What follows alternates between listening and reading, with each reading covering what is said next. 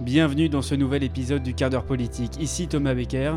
Cette semaine, nous nous penchons sur le cas russe et particulièrement sur l'affaire Navalny. Décryptage avec un ancien correspondant à Moscou, expérimenté de la politique russe, Pierre Avril, correspondant au Figaro.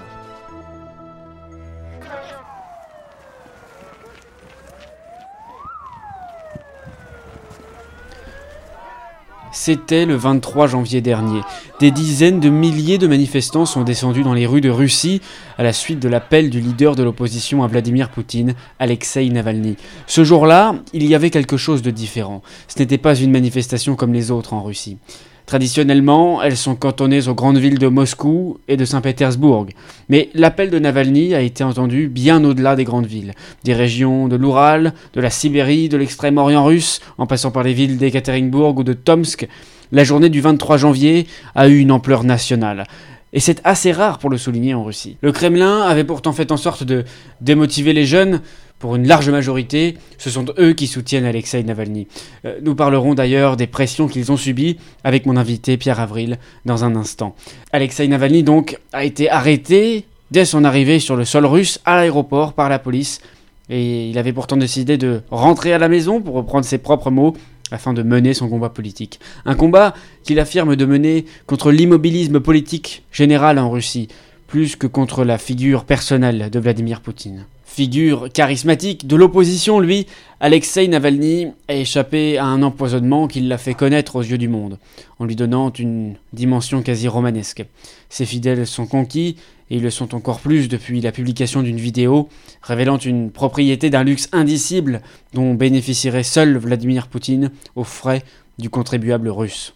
Navalny fait-il peur à Poutine? Pourra-t-il continuer son combat? Malgré les condamnations de la justice russe à venir Un vent de révolution souffle-t-il en Russie?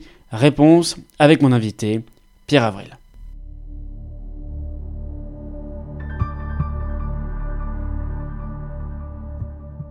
Pierre Avril, vous étiez euh, correspondant pour le Figaro euh, à Moscou entre 2009 et, 2019. Bonjour. Bonjour. Alors, euh, D'abord, comment est-ce que vous pouvez expliquer ce choix euh, d'Alexei Navalny de rentrer en Russie? Parce que euh, savait qu'il risquait d'être arrêté euh, dès son arrivée à l'aéroport quasiment. est-ce que c'est une prise de risque vaine qu'a pris l'activiste, l'homme politique russe? Je pense que c'est une décision qu'il a prise en toute conscience parce que Alexei Navalny a toujours, depuis le début de son arrivée sur la scène publique, a toujours revendiquer euh, le fait de mener son combat, comme il dit, en Russie et donc pas en Occident. À la différence de beaucoup euh, de dissidents, enfin si on peut appeler ça ainsi, les, opposants à Vladimir Poutine qui se sont euh, réfugiés en Occident, lui a toujours insisté sur le fait qu'il souhaite mener son combat et mener son opposition au Kremlin euh, dans son propre pays. Donc, euh, sachant qu'il encourait ces risques, il les a pris, euh, il les a pris consciemment,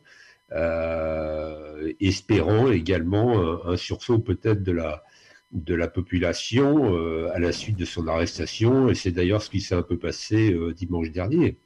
Pierre Avril, est-ce que vous pouvez nous simplement nous donner des informations sur euh, les, conditions d'incarcération en ce moment d'Alexei Navalny? D'abord, quels sont les chefs, euh, quels sont les chefs d'accusation? Et surtout comment est-ce qu'il, où est-ce qu'il est euh, incarcéré en ce moment? Et, quelles sont les conditions de, son séjour?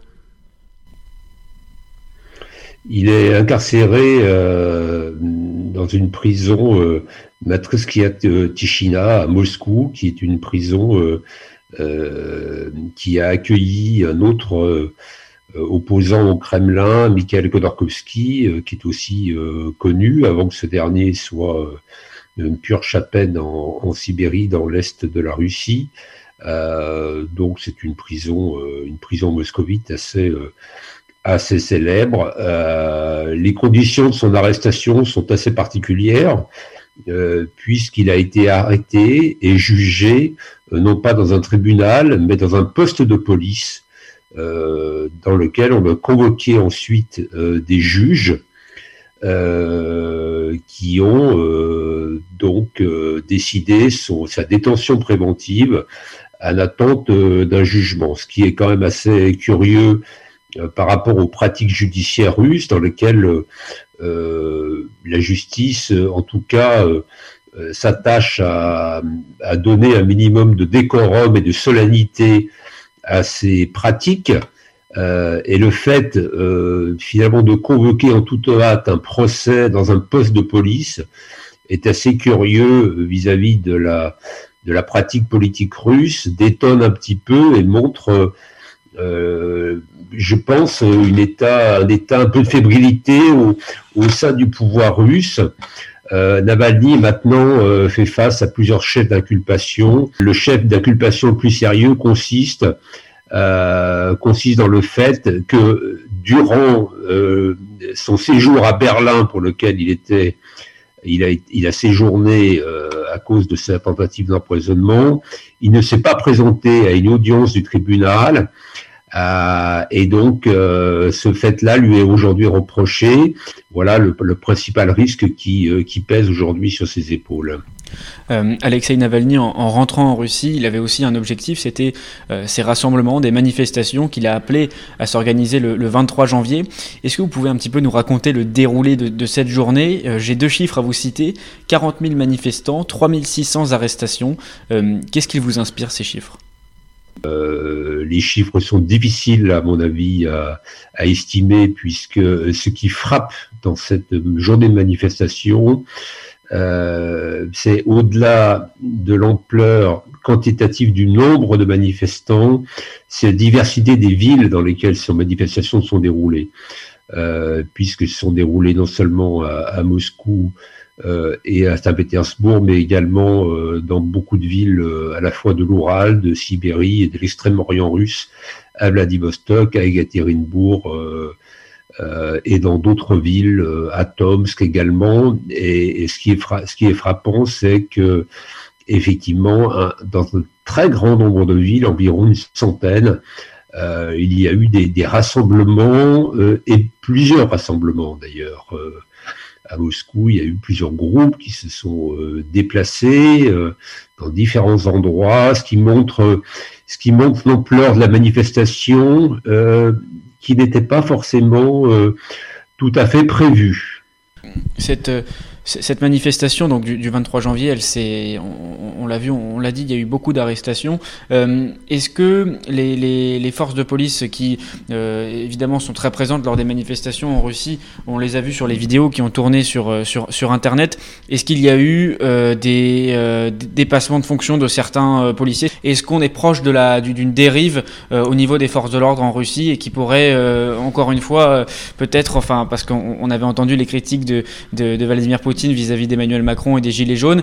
Euh, de ce côté-là, est-ce que euh, la situation n'est pas en train de se tendre en Russie?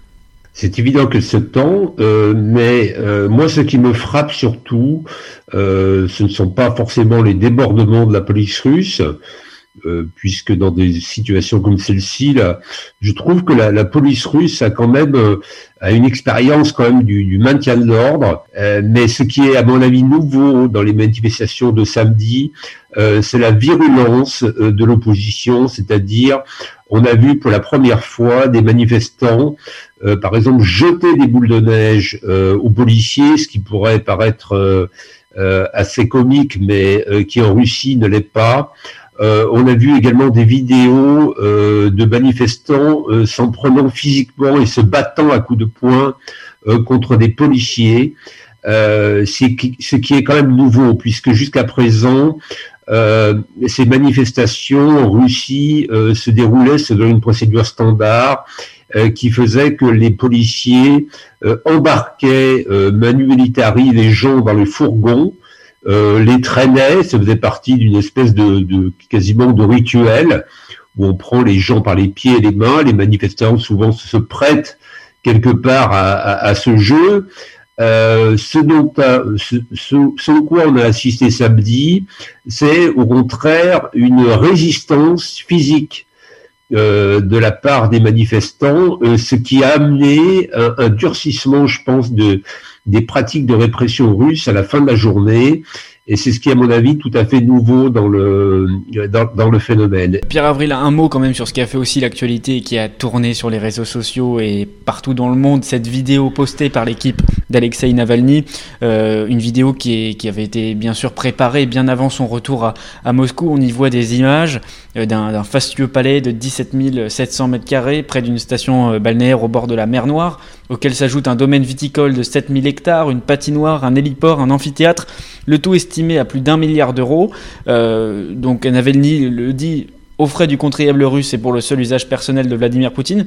Euh, au-delà du choc de cette nouvelle, comment est-ce que cette révélation a-t-elle été perçue en Russie par les Russes?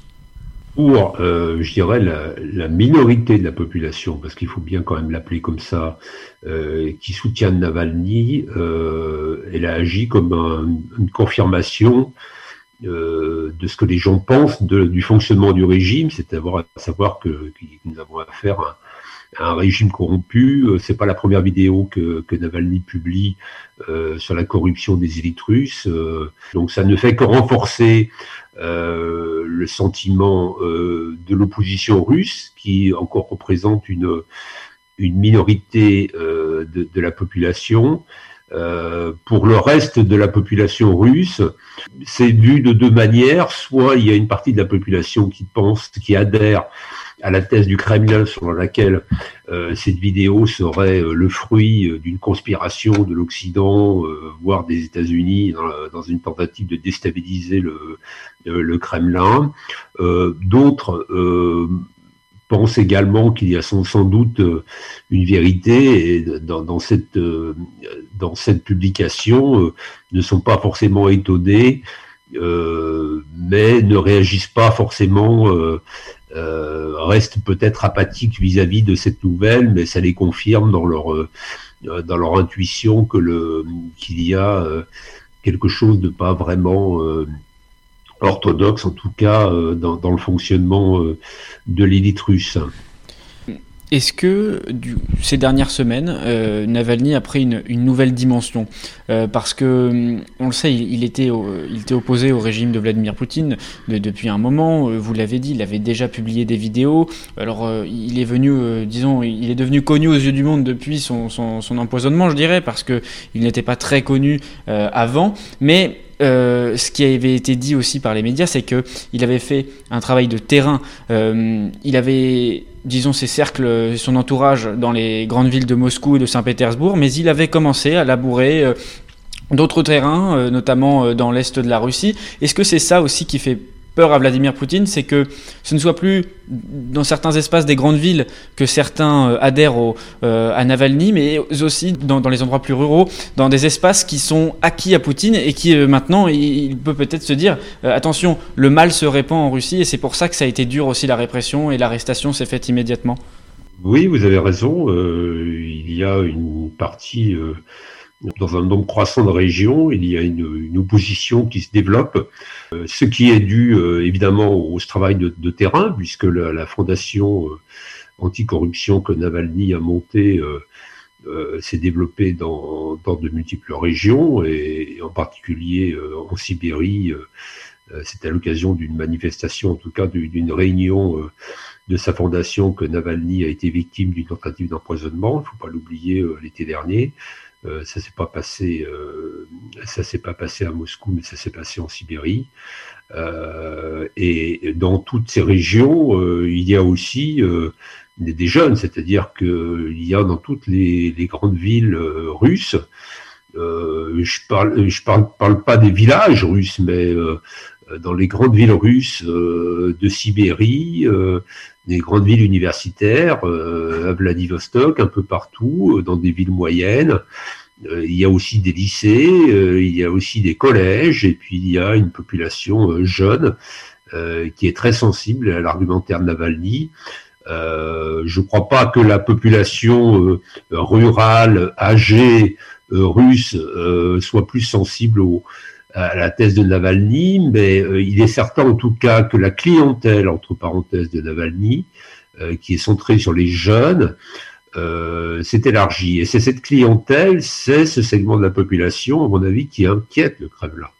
D'où les mises en garde répétées du Kremlin avant la manifestation pour dissuader les jeunes euh, de ne pas participer à ces manifestations. Pour, euh, euh, ils ont été ces jeunes, ces étudiants, pas seulement à Moscou, mais dans d'autres villes. Ils ont fait l'objet de, de, de, chantage, de, de, menaces de la part des, des directions d'université, d'être exclus d'université s'ils devaient participer à ces manifestations. Et en dépit de ces mises en garde, il y a eu quand même beaucoup de gens, comme on l'a vu, qui sont euh, descendus dans la rue. Ça, ça n'est pas nouveau, euh, mais en tout cas, le, le, phénomène, c'est, je crois, c'est encore renforcé le week-end dernier. C'est devenu un problème euh, évident pour Vladimir Poutine, euh, qui a dû lui-même s'efforcer de démentir euh, les informations parues dans le reportage de, de Navalny, selon lequel. Donc vous dites, il, a démenti les informations. C'est lui qui s'est exprimé. C'est pas, ce n'a pas été par la voix d'un porte-parole ou d'un. Absolument. Euh, ça montre que le ça montre que le Kremlin prend très au sérieux cette opposition, que ça que ça pose un problème de à Vladimir Poutine, euh, qui euh, finalement hésite entre deux options, euh, soit euh, vraiment essayer d'écraser l'opposition, mais au risque d'une je dirais, d'un retour de bâton, ou alors l'autre solution, euh, l'autre solution, c'est de lâcher du lest euh, vis-à-vis de Navalny, euh, mais au risque de, de, donner également de l'ampleur à son combat politique. Donc c'est un, euh, le, Kremlin est placé face à un dilemme qui n'est pas facile de résoudre. Vous, avez exposé ce, dilemme pour, Vladimir Poutine, pour le Kremlin. Une dernière question, euh, ça concerne euh, la France, l'Europe, les États-Unis. on l'a entendu par la voix du, nouveau conseiller à la sécurité de Joe Biden, Jack Sullivan, qui a tout de suite demandé la, mise en liberté de, de M. Navalny juste après l'arrestation. Jean-Yves Le Drian, dimanche, était, l'invité invité de, France Info, Inter a demandé pareil la libération de, de, Navalny. Euh, est-ce que, la, est-ce que justement, il y, a deux choses, et encore un dilemme peut-être qu'on peut soulever.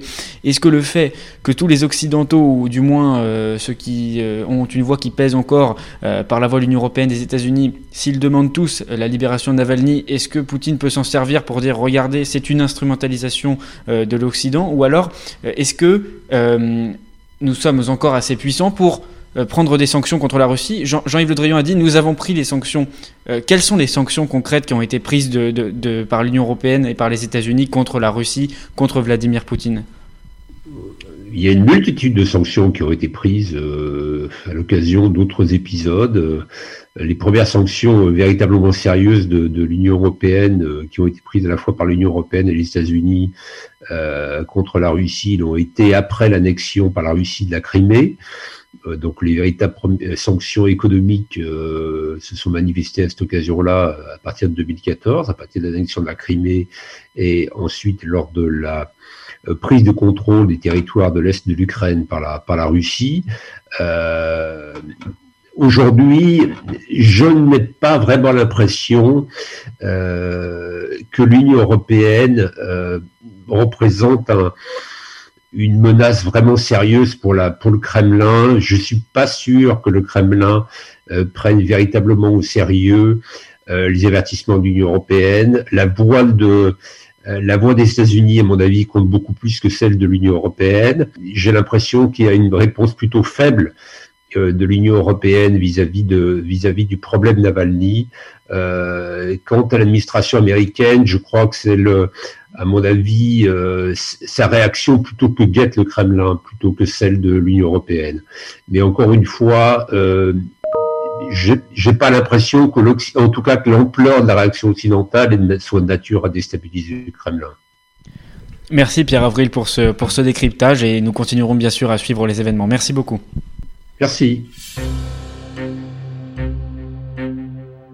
Vous l'avez entendu, Alexei Navalny a réussi à mobiliser les foules, mais l'on comprend que ses partisans restent minoritaires dans une Russie qui reste largement fidèle à Vladimir Poutine. Mais le travail de fond des équipes de Navalny, la prolifération des idéaux démocratiques et la condamnation de la corruption des élites au pouvoir circulent dans des cercles de moins en moins restreints jusqu'à atteindre des régions qui jusqu'à présent n'avaient pas embrassé la fronde anti-Poutine. Celle-ci est loin d'être majoritaire, mais il faut constater ces évolutions progressives qui découleront peut-être dans quelques temps vers des bouleversements dans un pays tenu d'une main de maître par son président. Le combat Se fera-t-il avec Navalny? Il n'y a aucune certitude à ce sujet, alors qu'il vient d'être condamné à trois ans et demi de prison ferme.